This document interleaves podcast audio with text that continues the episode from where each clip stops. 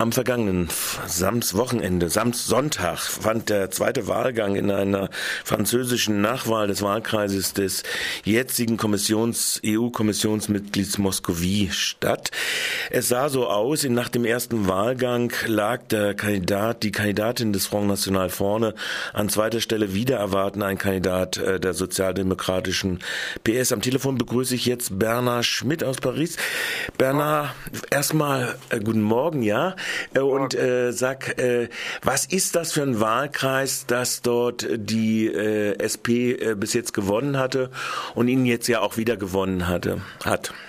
Also es handelt sich um den Wahlkreis von Audincourt, das ist in Ostfrankreich. 40 bis 50 Kilometer von der deutschen Grenze entfernt. Also ich, ich schrieb ursprünglich 25 Kilometer, das sind aber 25 Meilen. Und vor allem nahe an der Schweizer Grenze. Das sind 10, maximal 15 Kilometer bis zur Schweiz. Äh, das heißt, wir sind in der Nähe des französischen Jura, in der Nähe der Stadt Besançon, aber der Wahlkreis ist nicht äh, direkt, umfasst nicht direkt die Stadt Besançon, sondern äh, kleinere Städte mit äh, ca. 40.000 Einwohnern, Einwohnerinnen. Es handelt sich eigentlich um einen alten Arbeiterbezirk, in dem äh, vor allem die Arbeit im Automobilsektor, also insbesondere bei Peugeot und bei Automobilzulieferern vorherrscht. Äh, das ist auch der Grund, warum die Sozialdemokratie also der regierende PS, der Parti Socialist, äh, diesen Wahlkampf, diesen, Wahlkreis, diesen Wahlkreis lange hielt und auch formal immer noch hält, weil der sozialdemokratische Kandidat Frédéric Barbier sich im zweiten Wahlgang mit 51,4 Prozent durchgesetzt, aber äußerst knapp durchgesetzt hat. Ähm, aber äh, wir stellen natürlich die Verschiebung fest, weil äh, der Wahlkreis beim letzten Mal äh, von Pierre Moscovici also dem jetzigen EU-Kommissar, gewonnen worden ist äh, im Juni 2012 bei der damaligen Parlamentswahl. Das ist auch der Grund, warum der, Wahl, äh, der Wahlkreis, warum der Sitz jetzt neu besetzt werden mhm. musste, weil Mos Moskowici ja jetzt dauerhaft unabkömmlich ist als EU-Kommissar in, mhm. in Brüssel. Und ähm, damals hat die, der Front National im zweiten Wahlgang in der Stichwahl 24 Prozent erhalten und jetzt äh, 48,6 heißt, wir stellen auch die Verschiebung fest. Ja, das heißt aber auch schon damals war es ein äh, an zweiter Stelle in diesem Wahlkreis der Front National gelegen. Äh, und die Verschiebung, die jetzt stattfindet, ist eine Verschiebung, die äh, den Abstand minimiert hat. Äh, nicht nur, weil die äh, bürgerliche Rechte damals nicht äh, äh, auf einem Niveau eliminiert war, auf ein Niveau runtergedrückt ja. war, wo sie jetzt liegt, äh, weil die, das wichtigste Ereignis, das manche Beobachter, Beobachterinnen überrascht hat, war ja, dass die bürgerliche Rechte dieses Mal nicht in die Stichwahl kam, und, sondern im ersten Wahlgang rausgeworfen wurde mit 26 Prozent. Das kam insofern überraschend, als in dem Klima nach, äh, der, äh, nach den Attentaten vom 7. und 9. Januar und nach der Demonstration, die als republikanischer Marsch bezeichnet wurde und die von einem Klima der nationalen Einheit getragen sein sollte äh, am 11. Januar, weil in dem Klima viele vermuteten, dass, äh, umgekehrt, vor diesen Ereignissen äh, wettete kaum jemand einen Blumentopf drauf, dass die Sozialdemokratie yeah. nicht mal ziehen würde, sondern es galt als ausgemacht und es war bei vielen Wahlen vor Mitte Januar auch so, dass dann tatsächlich die UMP, also was mit der CDU, CSU in Deutschland grob vergleichbar wäre, und der Front National die Stichwahlen unter sich ausmachen, jeweils im Kontext einer hohen Wahlenthaltung. Die Wahlenthaltung war auch jetzt hoch, es fand eine massive Stimmenthaltung statt, aber das Ereignis war, dass dieses Mal äh, nicht die äh, bürgerliche Rechte äh, in die Stichwahl zog, sondern eliminiert wurde und die, äh, also im ersten Wahlgang und die Sozialdemokratie einzog. Der Hauptgrund dafür ist, dass anscheinend doch die jetzige äh, sozialdemokratische, sozialdemokratisch geführte Regierung ähm, für sich äh, die, die Stimmung der nationalen Einheit und der nationalen Bedrohung nach den Attentaten ausnutzen kann und sie nicht der bürgerlichen Rechten nutzt. Das hat zum Teil konjunkturelle Faktoren, äh, wie insbesondere doch die taktische Dummheit von Nicolas Sarkozy, dem konservativ-wirtschaftsliberalen Oppositionsführer, der sich doch ein bisschen blamiert hat in diesem Kontext. Ein Beispiel, am 11. Januar fand diese Demonstration in Paris statt, wo zwei Millionen Leute unterwegs waren. Äh, also Frankreich war zwei Millionen, aber in Paris auch über eine Million. Und wo äh, aber auch 45 Staats- und Regierungschefs teilnahmen. Nicolas Sarkozy hätte da in der dritten Reihe laufen sollen, laut dem Protokoll, als ehemaliger amtierender Staatschef, aber derzeit äh, kein Staatsamt begleitender Politiker, sondern äh, Oppositionspolitiker. Er hat sich dann aber durchgequetscht und durchgedrängelt, bis er in der ersten Reihe lief. Äh, und das ist natürlich auf Fotos dokumentiert, wo man ihn äh, in der Fotosequenz äh, vom dritten auf den zweiten und auch vom zweiten auf den ersten Rang sich ja, vordrängen. Ja, ja. Das bekam ihm nicht so gut und sozusagen dieses Klima, wir schließen die Reihen, hat der sozialdemokratisch geführten Regierung vorübergehend genutzt. Zum Beispiel die Beliebtheitswerte von François Hollande, dem amtierenden Präsidenten, haben sich quasi verdoppelt. Der lag im Dezember noch in vielen Umfragen bei plus minus 17 Prozent, im Januar bei plus minus 34 Prozent. Ja. Er baut jetzt wieder ab, also dieser Zwischenhoch ist schon wieder vorbei. Ja. Es gibt jetzt eine Umfrage auch die gestern publik wurde, wo er von 67 Prozent der befragten Franzosen und Französinnen als schlechter Präsident bezeichnet wird. Und in Umfragen nimmt er, legt er, äh, nimmt er 7, 9 Prozent ab schon mhm. wieder an Beliebtheitswerten. Aber im Moment wird er von diesem Zwischenhoch getragen. Ja. Er, Präsident Hollande. Und die bürgerliche Rechte kann dieses Klima eben für sich nicht nutzen. Und sie wird es jetzt umso weniger können, als sie sich jetzt und das ist nochmal eine wichtige Frage, die wir anschneiden sollten. Das wollte ich jetzt mich gerade kommen zu. Denn ich wollte nämlich die Frage stellen, es hat ja im Unterschied zu früher, wo dann immer gesagt wurde, also die PS hat es ja seinerzeit gemacht, äh, als äh, der Front National in den Präsidentschaftswahlen äh, auf äh, zweiter wie? Mhm. 2002, ja. ja. genau. Ähm, und jetzt hat ja die UMP, äh, zumindest der Flügel um Sarkozy, klar und deutlich gesagt, uns ist das egal, ob da jetzt der Front National kommt oder ob die PS kommt für den zweiten Wahlgang. Und das sei ja durchaus eine äh, recht zivile Kandidatin, die da vom Front National kommt. Du hast ja schon analysiert in deinen schriftlichen Äußerungen, dass das eine durch und durch äh, begründete Fehleinschätzung ist, sowohl was die Kandidatin angeht, als auch was das taktische Verhalten von Sarkozy angeht. Ja, wobei sogar äh, Nicolas Sarkozy da im Endeffekt die moderatere Position innerhalb seiner eigenen Partei ah. hat, die gemäßigtere Position. Also es ist tatsächlich Sarkozy, der 2011 diese traditionelle Position umgeworfen hat. Die traditionelle Position, die auf der bürgerlichen Rechten vorherrschend war, die von Jacques Chirac, als er Präsident war, und auch seinem früheren amtierenden ähm, ähm, Premierminister Alain, also erst Außen- und dann Premierminister Alain Juppé, der auch jetzt einer der führenden Politiker im bürgerlichen Lager ist, äh, favorisiert wurde. Die Linie, die von Chirac und Juppé favorisiert wurde in den 90er Jahren, kaum umstritten war. Also die, die dagegen waren, haben sich nicht wirklich getraut, das äh, so oft nach außen zu tragen, sondern das wird eher verschämt hinter den Kulissen kritisiert. Diese Linie lautete, wenn tatsächlich in der Stichwahl in, in einem zweiten Wahlgang äh, der Front National sozusagen einem entweder einem konservativen oder einem sozialdemokratischen Bewerber, einer Bewerberin gegenübersteht, dann muss unter den Republiktreuen, unter den republikanischen Parteien klar sein, dann müssen die sich zusammenschließen. Das heißt, diejenige Partei, die dann sozusagen das Glück hat, äh, dem Front National gegenüberzustehen in der Stichwahl, die hat dann quasi automatisch gewonnen, weil alle republiktreuen Parteien, alle Parteien des Verfassungsbogens dann sich hinter ihr scharen. Das nannte man die Politik des Front Républicain, der republikanischen Frontbildung. Ähm, das war zwar da wurde dran rumgekrittelt im bürgerlichen Lager, aber wie gesagt eher ein bisschen verschämt. Daran gab es auch Kritik äh, von links aufgrund des systematischen Schulterschutzes mit den Konservativen, aber es war jedenfalls, sagen wir mal, die Grundüberzeugung, dass es eine, einen qualitativen Unterschied gibt zwischen bürgerlichen und oder sozialdemokratischen Kandidaturen, also die man auch als bürgerliche unter bürgerlich subsumieren mhm. könnte, und rechtsextremen Kandidaturen, das galt doch im Kern als unumstritten. Deswegen äh, sozusagen äh, wurde gesagt, es gibt einen qualitativen Unterschied. Es gibt eine republikanische, eine republiktreue, eine verfassungsmäßige Kandidatur auf der einen Seite und eine aus dem republikanischen Bogen fallende auf der anderen Seite.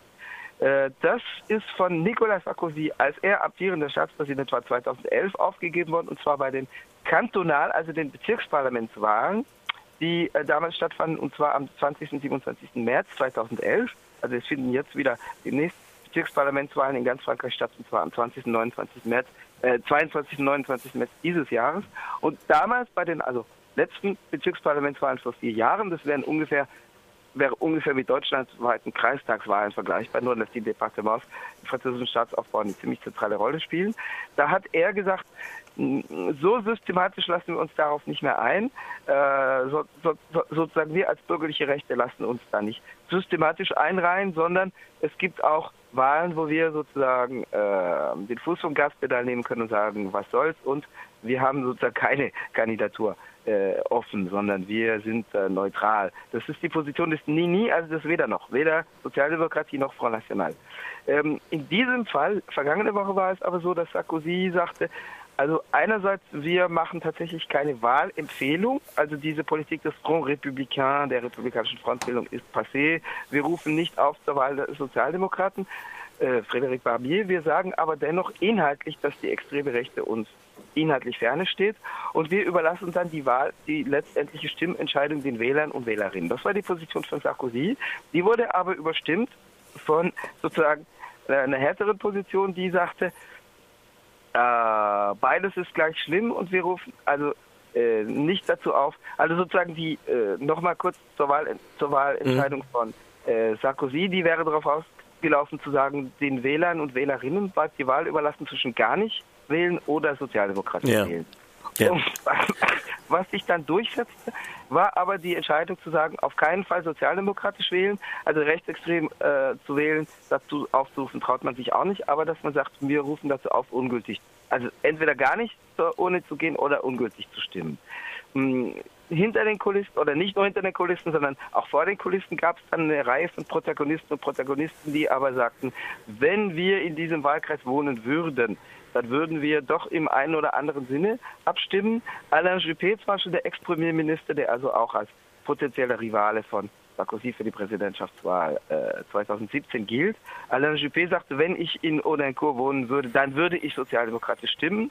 Auch die, zum Beispiel die gescheiterte äh, Oberbürgermeisterinnenkandidatin in Paris, äh, NKM, also Nicola, äh, nicht Nicolas, sondern Nicole äh, Kosciusko-Morizet, die sagte Ähnliches, dass sie in dem Fall dann sozialdemokratisch stimmen würde. Sie gilt aber als Vertreterin auch des moderaten, des gemäßigten mhm. Flügels. Umgekehrt sagte zum Beispiel Thierry Mariani vom rechten Flügel der Konservativen, vom rechten Parteiflügel, der sagte jetzt zwar nicht, dass er für den Front National stimmen würde, aber inhaltlich klang es durch, dass das aus seiner Sicht das kleinere Übel wäre, weil er sagte zwar, es gäbe Probleme mit den Werten des Front National, nichtsdestotrotz sei aber die Arbeitslosigkeit und sei die Auflösung der Nation und der Republik noch schlimmer. Und das war dann auch klar, dass für ihn sozusagen die Auflösung der Republik äh, und der, die Arbeitslosigkeit, dass das die Schuld der aus seiner Sicht regierenden Linken ist, also ob die Linke wirklich regiert, ist eine andere Frage, aber aus seiner Sicht ist die Sozialdemokratie, die regiert, mit der Linken zu identifizieren. Das heißt, aus seiner Sicht war relativ klar, äh, der FN ist dann doch das kleinere Übel, weil er nicht verantwortlich ist für die Auflösung des Nationalstaats und für die Arbeitslosigkeit. Was du gerade ansprachst, dass die Kandidatin so äh, sozusagen, ähm, also die Kandidatin des Front National so moderiert, so gemäßigt nicht daherkommt. Mm, das ist das Mindeste, was man sagen kann. Also es gibt ja diese Strategie, die von Marine Le Pen ausgerufen ist, die eine, eine Taktik, eine, eine mhm. polit-taktische äh, Strategie beim Ringen um Wähleranteile ist. Äh, die Kandidatin heißt Sophie Montel, M-O-N-T-L, ist 43 und seit 25 Jahren, also seit dem Alter von 18 beim Front National aktiv also seit den 80er Jahren. Und sie hat sich zum Beispiel sehr aktiv für äh, den damaligen Parteivorsitzenden Jean-Marie Le Pen in die Bresche geworfen, als es um den dann in breiten Kreisen äh, so betrachteten Skandal gab. Und zwar äh, als äh, Jean-Marie Le Pen offen von der evidenten Ungleichheit der Rassen gesprochen hatte. Das war im August 1996 äh, bei der damaligen Sommeruniversität des Front National in La Motte in, in der Nähe von Montpellier. Und da hat sie, äh, die damals Stadträtin in Besançon war, also in der in der Nähe des Wahlkreises ja. gewählt wurde, hat sie sich sehr aktiv für Jean-Marie Le Pen in die Bresche gesprochen und hat also auch gesagt, es sei doch evident, dass es dass Jean-Marie Le Pen recht habe und dass zum Beispiel die große französische Kultur äh, auf ewig der Kultur, wie sie sagte, der Hunnen und der Bantus überlegen sei. Äh, und dass zum Beispiel asiatische Kinder nun mal für Schulbildung begabt, begabter seien als afrikanische und so weiter. Ja. Ähm, das heißt, äh, die Kandidatin steht äh, von dem, was sie sich bisher geleistet hat, durchaus nicht für diese Strategie der, der Entdiabolisierung, die Marine Le Pen aus polittaktischen Gründen oder aus kommunikatorischen Gründen ausgerufen hat, wenngleich sie dann natürlich mitzieht. Also was sie jetzt im Wahlkampf gemacht hat, war, dass sie kaum äh, sich äh, lautstark zu Wort gemeldet hat, weil die Partei sich eben sagte, die rechtsextreme Partei sich sagte, die Zeit arbeitet für uns unter anderem nach den Anschlägen. Sie hat schon mal die Entindustrialisierung, die Abwanderung von Industrien kritisiert, was natürlich da eine Rolle spielt. Wie gesagt, der Wahlkreis lebt von Automobilzulieferern stark und ist natürlich ein bisschen gebeutelt auch und mehr als ein bisschen gebeutelt durch die wirtschaftliche Krise. Ähm, äh, sie hat natürlich von der islamistischen Gefahr auch gesprochen, auch vor dem Hintergrund, dass das natürlich zu kräftig ist nach den Anschlägen vom Januar. Aber sie hat doch im Wesentlichen, äh, ist sie sehr leise aufgetreten, eben mit dem mit der Erwartung, die Zeit arbeitet für uns. Und tatsächlich, also Le Monde schrieb in ihrer Ausgabe, die Pariser Abendzeitung Le Monde in ihrer Ausgabe mit dem Datum von heute, die also in Paris gestern Abend erschien und im Übrigen Frankreich heute früh, dass in der Politik die äh, Entwicklung unter der Oberfläche oft wichtiger seien als die an der Oberfläche, um dann äh, fortzufahren. An der Oberfläche sei es ja so, dass die Sozialdemokratie den Wahlkreis noch hält, aber dass, äh, wenn die äh, extreme Rechte 48,6 Prozent erhält, dass das, was sich da unter der Oberfläche äh, abspielt, doch bedeutender sei und dass man doch die Verschiebungen im Auge behalten muss.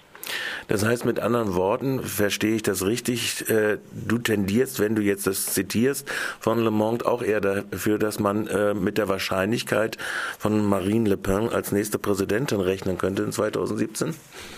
Äh, das ist noch ein bisschen früh, das zu sagen. Das gehört auf jeden Fall nicht mehr zu den Sachen, die völlig ausgeschlossen und hypothetisch sind. Äh, das ist eine Möglichkeit, dass sie letztendlich Präsidentin wird, glaube ich nicht, weil ich da doch glaube, dass die etablierten Parteien äh, zusammenrücken und die Schultern schließen würden, anders als es jetzt der Fall war in Odencourt. Äh, das würde sicherlich auch eine Gegenmobilisierung in der Gesellschaft auslösen. Das hängt natürlich auch davon ab, wie die soziale und wirtschaftliche Krisenentwicklung bis dahin läuft. Also äh, ausgeschlossen ist ein Machtantritt und wenn nicht ein Machtantritt, dann eine Machtbeteiligung, wahrscheinlich in der Koalition dieser Partei tatsächlich nicht, äh, nicht länger. Ähm, der Ex-Minister und Mitte-Rechtspolitiker, also er gehört nicht zur ÖEP von Sarkozy, sondern zur UDI, die eine konkurrierende Partei im Mitte-Rechtsspektrum ist. Also dieser Ex-Minister Yves Gégaud sagte äh, gestern, dass äh, tatsächlich, äh, oder vorgestern am Montag, dass tatsächlich die, er sagte, eine Machtbeteiligung des Front National nicht mehr unwahrscheinlich sei. Also ob wahrscheinlich oder nicht, aber undenkbar auf jeden Fall nicht mehr. Und ob wahrscheinlich oder unwahrscheinlich, das wird sich jetzt in nächster Zeit sagen. Berner, ich bedanke mich ganz recht herzlich für diese Einschätzung der französischen Nachwahlen, die der äh, äh, Hollande-Regierung zwar immer noch die parlamentarische Mehrheit verlassen hat, aber doch äh, dunkles, dunkle Schatten auf die künftigen ja. Entwicklungen zu werfen scheint. Vielen Dank ja. für deine Einschätzung.